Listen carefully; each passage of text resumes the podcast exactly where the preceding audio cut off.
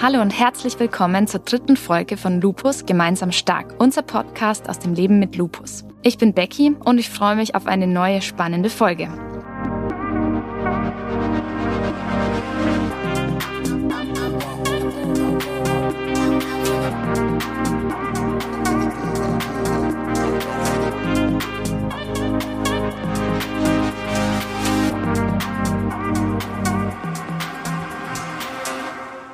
In unserer letzten Episode ging es vor allem um ein Symptom, das man als Betroffene bzw. als Betroffener deutlich im Alltag spürt, nämlich um Fatigue. Wir haben schon kurz angesprochen, dass sich Ärzte und Ärztinnen oft mehr Sorgen um andere Symptome bzw. Folgen von Lupus machen, als um die Beschwerden, die wir als Betroffene selbst sehen oder spüren. Und genau um diese Sorgen unserer Ärztinnen und Ärzte geht es heute.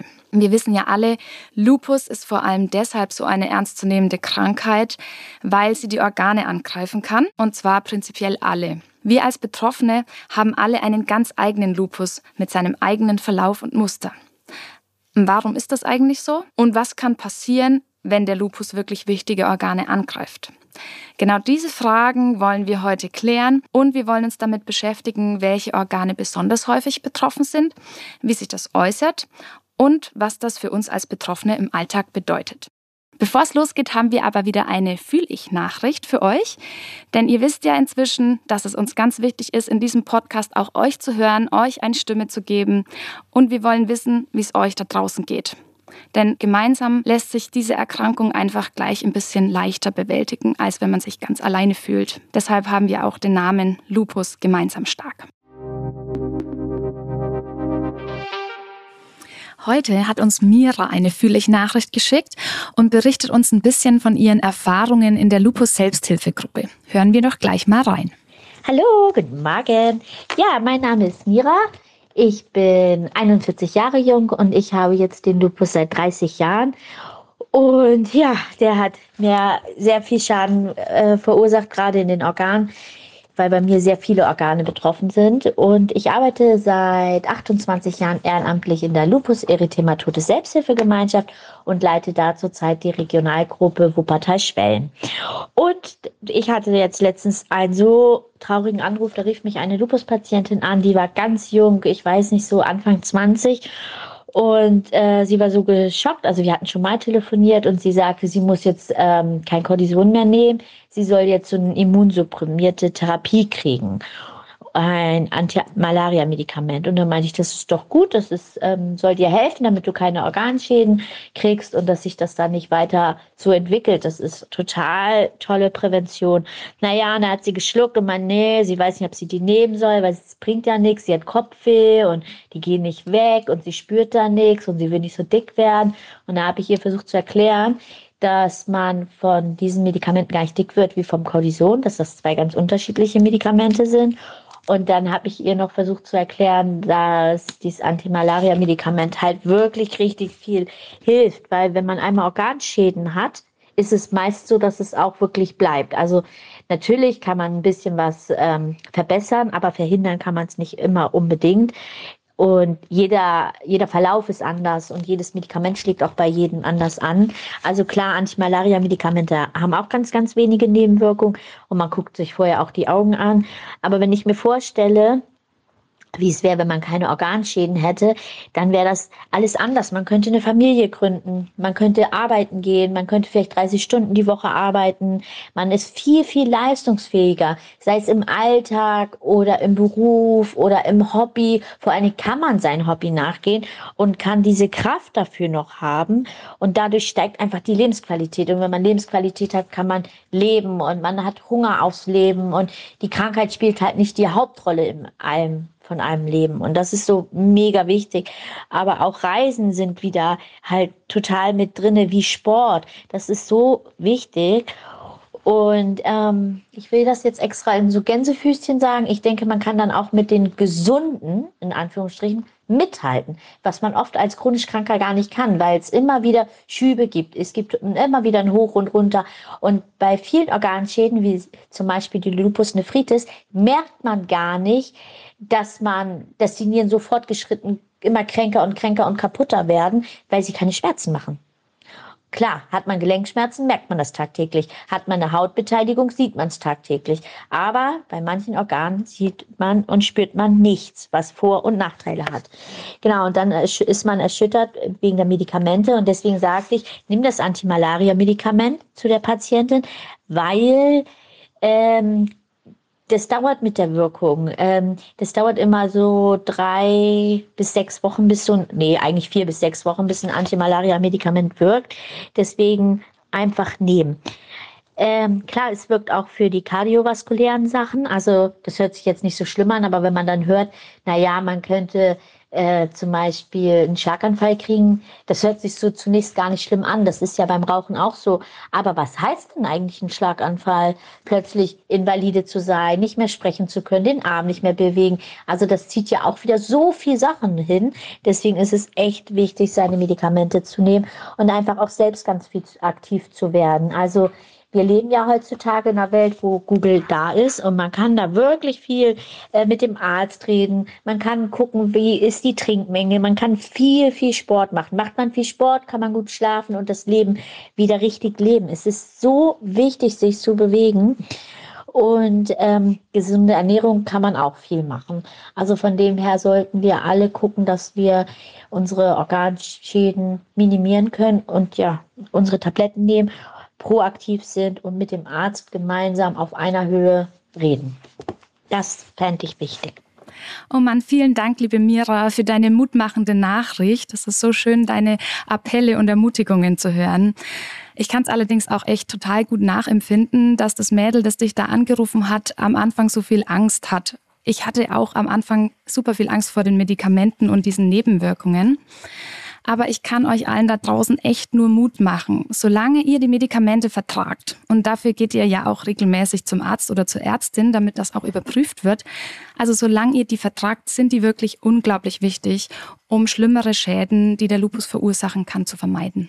So, ihr Lieben, wir kommen jetzt zu unserem ExpertInnen-Interview. Und heute haben wir Herrn Dr. Martin Krusche bei uns zu Gast. Herr Dr. Krusche ist Facharzt für Innere Medizin und Rheumatologie und ist seit zwei Jahren Oberarzt an der Uniklinik in Hamburg-Eppendorf. Er gibt uns heute ein bisschen Einblick in das Thema Organschutz bei Lupus und beantwortet uns ganz viele wichtige Fragen darüber, welche Folgen die Erkrankung für unsere einzelnen Organe haben kann. Schön, dass du da bist, Martin, und dass du dir die Zeit genommen hast, die Fragen mit uns durchzugehen und zu beantworten. Ja, vielen Dank für die Einladung. Ich freue mich sehr, hier sein zu dürfen. Ja, ich freue mich auch schon sehr auf unser Gespräch und fange gleich mal mit einer interessanten Frage an. Es ist ja für uns als Patientinnen und Patienten oft schwierig nachzuvollziehen, dass irgendwas, was wir gar nicht spüren und sehen können, trotzdem so bedrohlich sein kann. Wie erklärst du das denn deinen Patientinnen und Patienten? Ich glaube, da muss man noch mal so ein Stück weit überlegen, was der Lupus eigentlich für eine Erkrankung ist. Wir haben es hier mit einer Autoimmunerkrankung zu tun. Das heißt, das eigene Immunsystem erkennt den eigenen Körper als fremd an und kann den dann halt auch entsprechend attackieren. Und da, und das hast du am Eingang ja auch schon ein Stück weit gesagt, dass wirklich fast jedes Organsystem davon betroffen sein kann. Ähm, jetzt gibt es Organsysteme, die spüren wir oder die sehen wir vielleicht auch direkt und unmittelbarer zum Beispiel die Haut, wenn es da zur Entzündung kommt. Das sieht man natürlich relativ schnell. Oder wenn die Gelenke betroffen sind, dann hat man Muskelschmerzen oder Gelenkschmerzen. Aber es gibt natürlich auch eine Vielzahl von anderen Organen, die man eben nicht direkt unbedingt spürt. Da sind teilweise auch keine Nervenendigungen dran. Unter anderem auch die Niere. Da sprechen wir vielleicht nachher noch ein bisschen genauer darüber. Oder auch das blutbildende System kann verändert sein. Und ähm, deswegen kriegt man manchmal am Anfang der Entzündungsreaktion vielleicht noch gar nicht so richtig mit, dass da schon irgendwas in Gange ist, ähm, was aber trotzdem am Ende ja auch zu Komplikationen und Problemen für einen selber führen kann. Das heißt, worauf konkret weist du dann deine Patientinnen und Patienten hin, dass sie vielleicht ein bisschen sensibel dafür sein sollen? Ähm, ich glaube, es sind zwei Sachen. Zum einen sicherlich, was man selber als Patient trotzdem spürt, weil es gibt natürlich eine Vielzahl von Symptomen, die man auch merkt. Ähm, hattest du am Eingang auch schon drüber gesprochen, glaube ich, in der vorhergehenden Podcast-Folge viel so diese klinischen Symptome, die man selber spürt, ähm, zum Beispiel Schmerzen oder Hautveränderungen, ähm, aber eben halt auch andere Symptome, gerade schon gesagt habe, zum Beispiel das Blutbildensystem, was betroffen sein kann, wo man oft gar nicht so viel spürt oder eben auch die Niere. Und da ist es dann eben wichtig, neben dem, was man selber spürt, auch regelmäßig halt zur ärztlichen Kontrolle zu gehen, weil da können wir nämlich in der Praxis diese einzelnen Organsysteme regelmäßig ähm, untersuchen und uns anschauen. Und das ist auch ganz wichtig, damit man eben halt auch solche, sag mal, versteckten Symptome eben nicht unbedingt verpasst. Ich habe vorhin im Eingang schon erwähnt, dass es ja ganz viele verschiedene Muster gibt, Verläufe und damit auch Komplikationen beim Lupus. Wie kommt es dazu? Für die Komplikationen ist eigentlich immer wichtig, sich anzuschauen, wie aktiv ist der Lupus. Also wie aktiv ist das Immunsystem, was da unter Umständen den eigenen Körper attackieren kann. Und prinzipiell kann man sich merken, ganz einfach, je weniger Krankheitsaktivität, umso weniger Folgeschaden im besten Fall der Fälle. Und deswegen ist auch immer das Ziel von uns als Ärztinnen und Ärzte in der Therapie, die Krankheitsaktivität so niedrig wie möglich zu halten. Und im besten Fall der Fälle, das klingt nicht immer, aber auch immer wieder, den Lupus nach Möglichkeit wirklich zur Ruhe zu bringen. Das nennt man dann im Fachjargon Remission. Und das ist eigentlich, versuche ich meinen Patientinnen und Patienten immer zu klären, unser Ziel, dass wir sie in irgendeiner Form mit der Therapie dahin bringen können. Wie gesagt, Klappt nicht immer, aber das ist zumindest unser Anspruch oder den Anspruch, den ich zumindest dann halt auch habe. Ähm, letztendlich, Herausforderung ist sicherlich auch immer ein Stück weit trotz allem, dass der Lupus auch in so Schüben verlaufen kann. Also es gibt häufig Phasen, wo dann auch mal ein Stück weit mehr Ruhe dabei ist, aber es kann auch immer wieder ja zu überschießenden Reaktionen kommen. Also letztendlich ist das immer unser Ziel und das, worauf wir achten sollten, Krankheitsaktivität möglichst niedrig zu halten, damit die Organe eben keinen Schaden nehmen. Ja, das hört sich sehr sinnvoll an. Auf jeden Fall. Das wollen wir ja nicht, dass die Organe einen Schaden nehmen. Wie sieht es denn eigentlich aus? Welche Organe sind denn häufig oder am häufigsten betroffen? Häufigste Organe, die man die Patienten als allererstes selber mitbekommen, ist sicherlich ähm, die Haut und häufig aber auch das muskuloskeletale System. Äußert sich dann halt eben oft auch in Schmerzen, Abgeschlagenheit, teilweise auch in Schwellung von Gelenken. Ähm, und darüber hinaus, was aber sicherlich, vor allem wenn wir jetzt um bleibende Komplikationen ähm, sprechen, können halt auch innere Organsysteme mit betroffen sein. Unter anderem die Niere, so als blutreinigendes System, was leider Gottes oft auch beim Lupus mit betroffen sein kann. Äh, darüber hinaus aber auch andere Organsysteme, unter anderem auch das Herz kann man mit betroffen sein, die Lunge kann mit betroffen sein, auch das blutbildende System kann in seltenen Fällen mit betroffen sein. Also von daher kann es fast zusammenfassend sagen, dass eigentlich fast alle Organsysteme von der Erkrankung potenziell auch mit betroffen sein können. Gibt es irgendwie Früherkennungszeichen, wenn jetzt zum Beispiel das Herz angegriffen worden wäre vom Lupus, was man als Patient in gewisser Weise irgendwie spüren kann, so ein Frühwarnsystem? Wenn das Herz mit betroffen ist, ist es häufig so als allererstes, dass der Herzbeutel mitreagiert. Das muss ich vorstellen, das Herz hat so eine Hülle, mein Herzbeutel oder das Perikard. Und das kann mit entzündet sein und dann kann es zum einen zu Schmerzen im Brustraum führen, häufig auch äh, atmungsabhängig. Also bei der Einatmung muss ich vorstellen, die Lunge dehnt sich aus, das drückt auf den Herzbeutel. Zum einen das, zum anderen kann auch mal Fieber parallel als Symptom mit auftreten und häufiges Symptom zusätzlich dazu ist auch nochmal Kurzatmigkeit. Das Herz ist ja dafür zuständig, das Blut in den Körper zu pumpen. Wenn es das nicht mehr gut machen kann, kommt weniger Sauerstoff an und das merkt man häufig, dass man einfach schlapper ist, ähm, schlechter Luft bekommt und wie gesagt, manchmal kann es wirklich auch so zum Schmerzen beim Einatmen und Ausatmen kommen. Mhm. Also wenn wir irgendwie Kurzatmigkeit spüren, dann ist auf jeden Fall dringende Empfehlung, zum Arzt zu gehen und das abchecken zu lassen. Unbedingt. Also wenn ich jetzt als Patient und Patientin wirklich versuchen will, auch meine Ärztinnen und Ärzte dabei zu unterstützen, ähm, gegen eine Organbeteiligung präventiv vorzugehen und da wirklich zu schauen, dass wir das auf jeden Fall verhindern. Was könnte das konkret für mich als Betroffene im Alltag bzw. für meine Therapie und Vorsorge bedeuten? Ähm, also ich glaube, als Patient selber ähm, sollte man natürlich auch immer schauen, wie geht es einem. Es gibt ja so ein paar Warnsignale einfach. Also Fieber ist sicherlich eins, ähm, auf das man beim Lupus immer gut mit achten sollte. Kurzatmigkeit, das hatten wir ja eben schon einmal kurz angesprochen, kann auch mal Symptom sein, dass Herz oder Lunge ähm, mit betroffen sind oder auch die allgemeinen Symptome, man sagt, ich merke jetzt irgendwie neue Hautstellen oder ich habe offene Stellen irgendwie im Mund oder merke vielleicht, die Haare werden gerade wieder dünner, ähm, dann sind das sicherlich Sachen, ähm, mit, dann sollte man auch perspektivisch gucken, dass man das zeitnah mit seinem Rheumatologen und seiner Rheumatologin oder ähm, anderweitigen Facharzt entsprechend auch eben kommuniziert. In der Arztpraxis ist es dann sicherlich wichtig, ähm, neben diesen klinischen Symptomen, die man ja auch selber als Patient merkt und die der Behandler oder die Behandlerin auch einmal erfragen sollten, noch zu schauen, was machen die anderen Organsysteme, die man vielleicht eben nicht direkt immer spüren kann. Bestes Beispiel dafür ist wahrscheinlich die Niere, die häufig mit betroffen sein kann, die man aber eben, selbst wenn da Entzündung in der Niere ist, häufig gar nicht davon mitbekommt.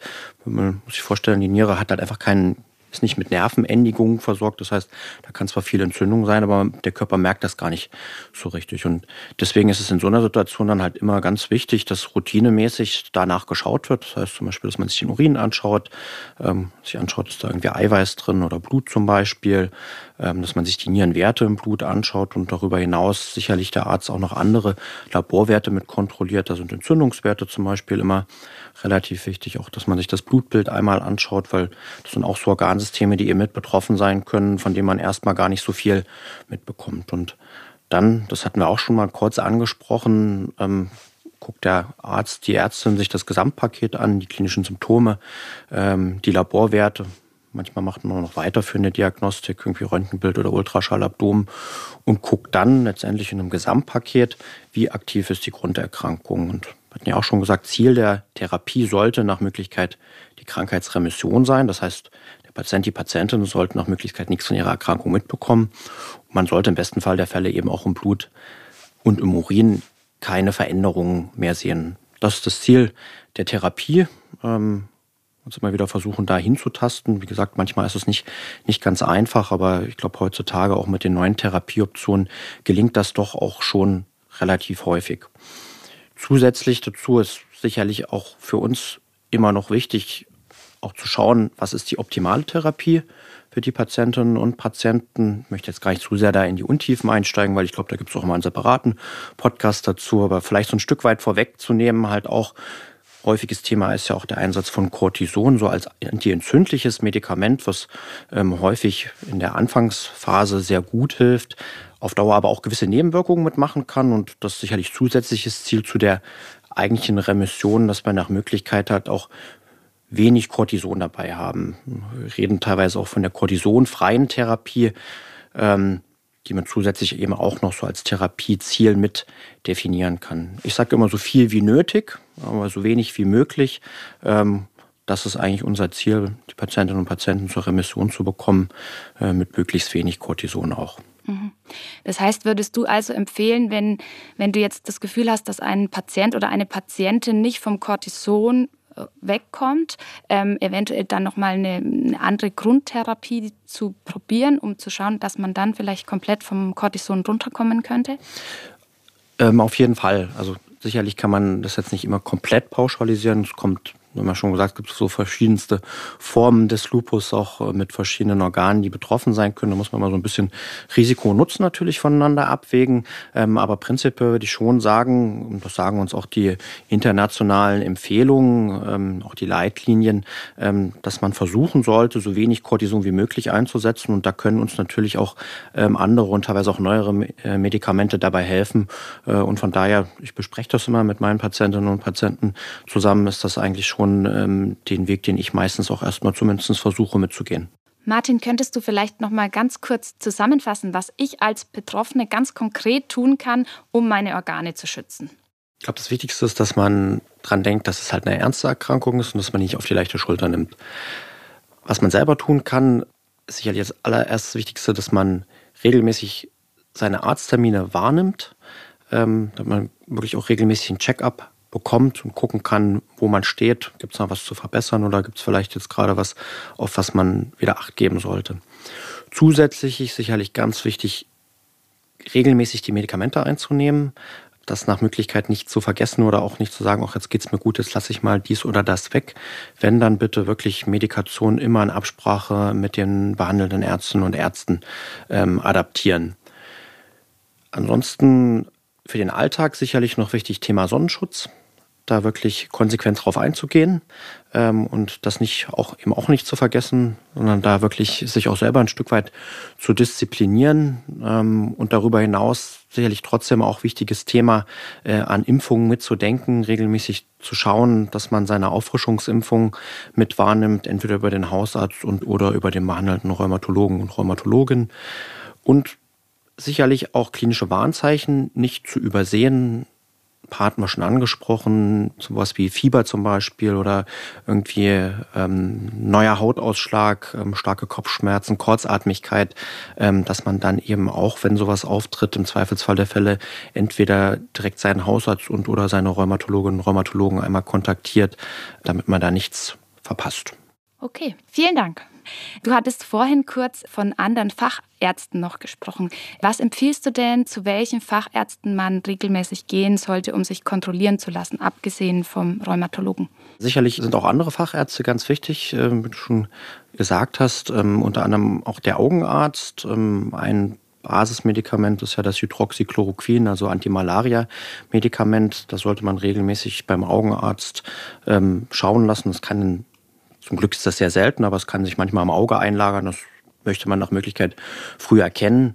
Wenn die Niere mit betroffen ist, ist es häufig auch sinnvoll, noch einen Nierenarzt, also Nephrologen mit im Boot zu haben. Und je nachdem, was für andere Organsysteme betroffen sein können, manchmal, wenn das Herz mit betroffen ist, ist es auch sinnvoll, einen Kardiologen zu haben, dass der regelmäßig einen Herzultraschall zum Beispiel macht. Oder das ist zum Glück wirklich selten, dass auch das Nervensystem mal mit betroffen sein kann. Aber dann ist ein Neurologe ähm, sicherlich auch ganz sinnvoll. Also du würdest jetzt sagen, dass der Neurologe dann sinnvoll ist, wenn das Nervensystem mit betroffen ist, aber dass man da jetzt so grundsätzlich einmal im Jahr oder hin und wieder da mal hingeht, um sich durchchecken zu lassen, würdest du jetzt nicht unbedingt. Soll, also für mein Dafürhalten braucht man das nicht unbedingt. Im besten Fall der Fälle fragt der Rheumatologe oder die Rheumatologin auch regelmäßig ähm, damit danach und untersucht auch entsprechend. Wenn der Verdacht besteht, dann sollte man natürlich einen Neurologen konsultieren.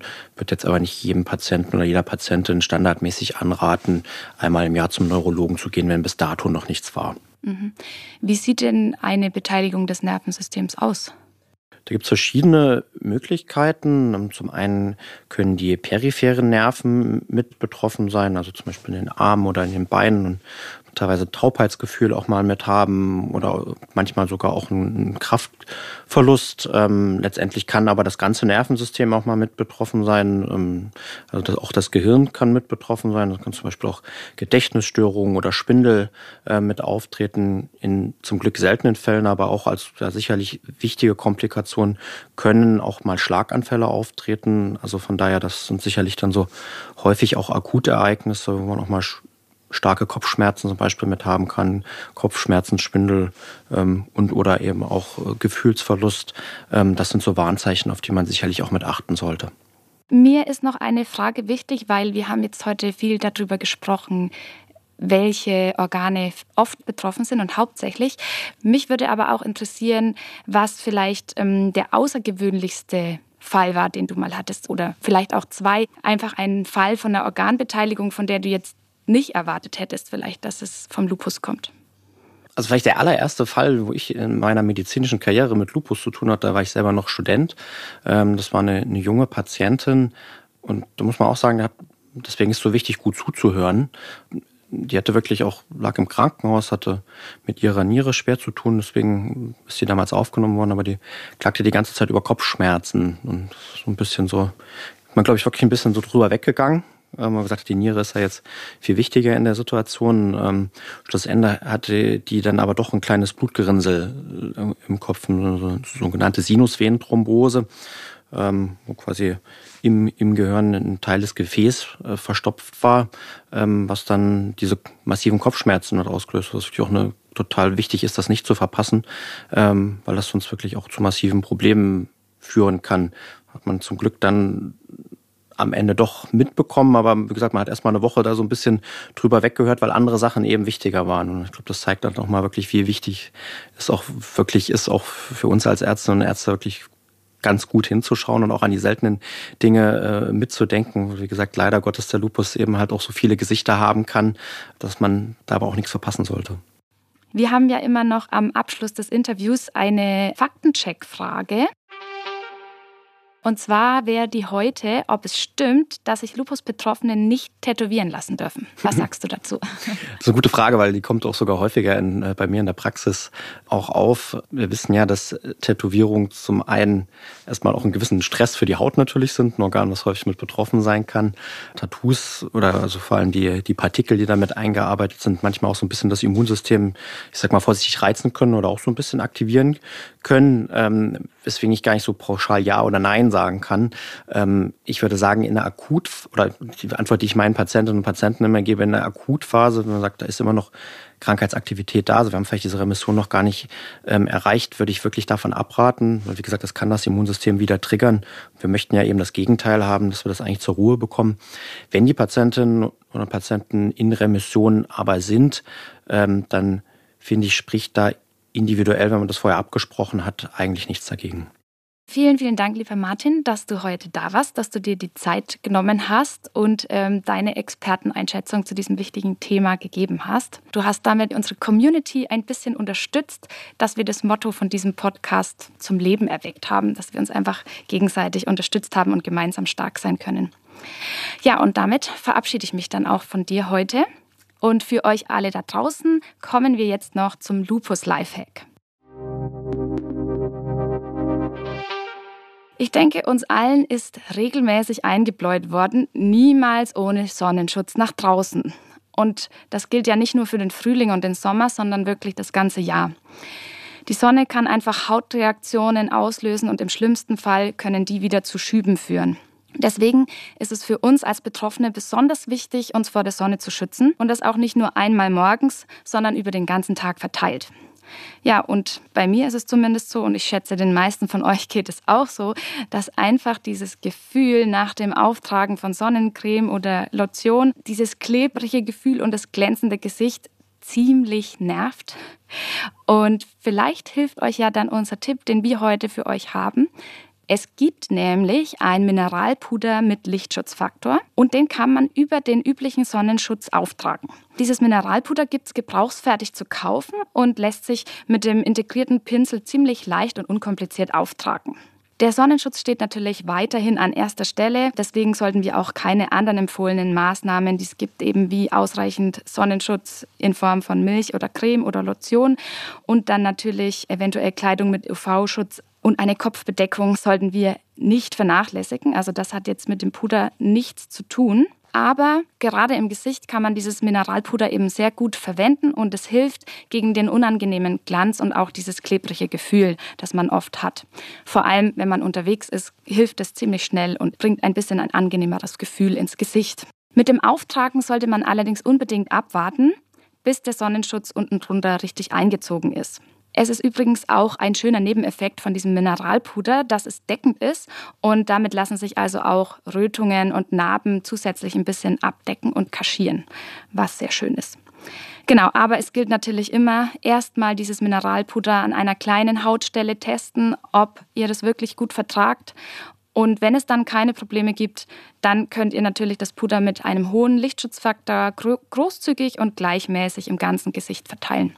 Übrigens, das mineralische Puder hat den Vorteil, dass es sich nicht in den kleinen Fältchen sammelt, ähm, wie es bei herkömmlichem Puder oft der Fall ist. Das habe ich selber schon ausprobiert und ähm, fand ich wirklich sehr gut. Also das ist wirklich deutlich besser.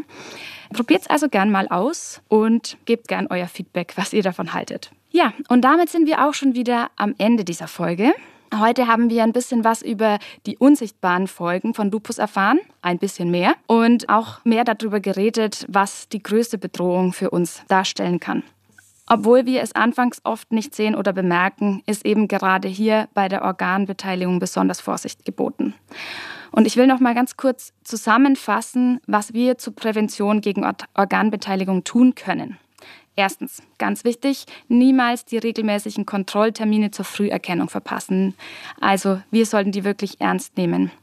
Dann ganz wichtig, dass wir ganz konsequent unsere individuell auf uns zugeschnittenen Medikamente und Therapiepläne einnehmen, dass wir uns da wirklich dran halten und das nicht vergessen. Am besten, wenn man weiß, man tendiert dazu, es zu vergessen, auch mal einen Termin im Handy einstellen. Das habe ich abends bei mir gemacht, weil ich abends manchmal dazu tendiere, die Medikamente zu vergessen, dass mich das einfach daran erinnert. Und auch ganz wichtig, die Minimierung von Cortison. Diese Punkte sind alle ganz wichtig, damit unsere Organe langfristig geschützt sind und ihre Funktion behalten können.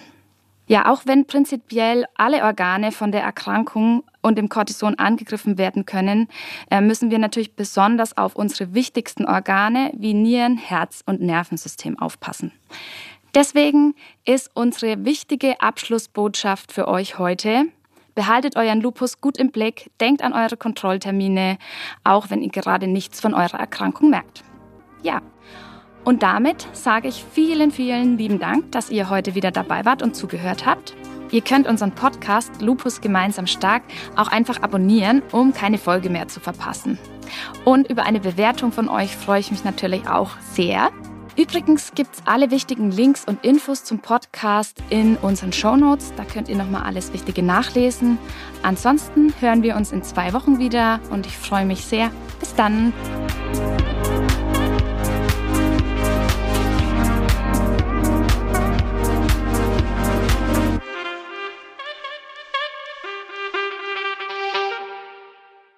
Dieser Podcast wird präsentiert von GSK und Podstars bei OMR.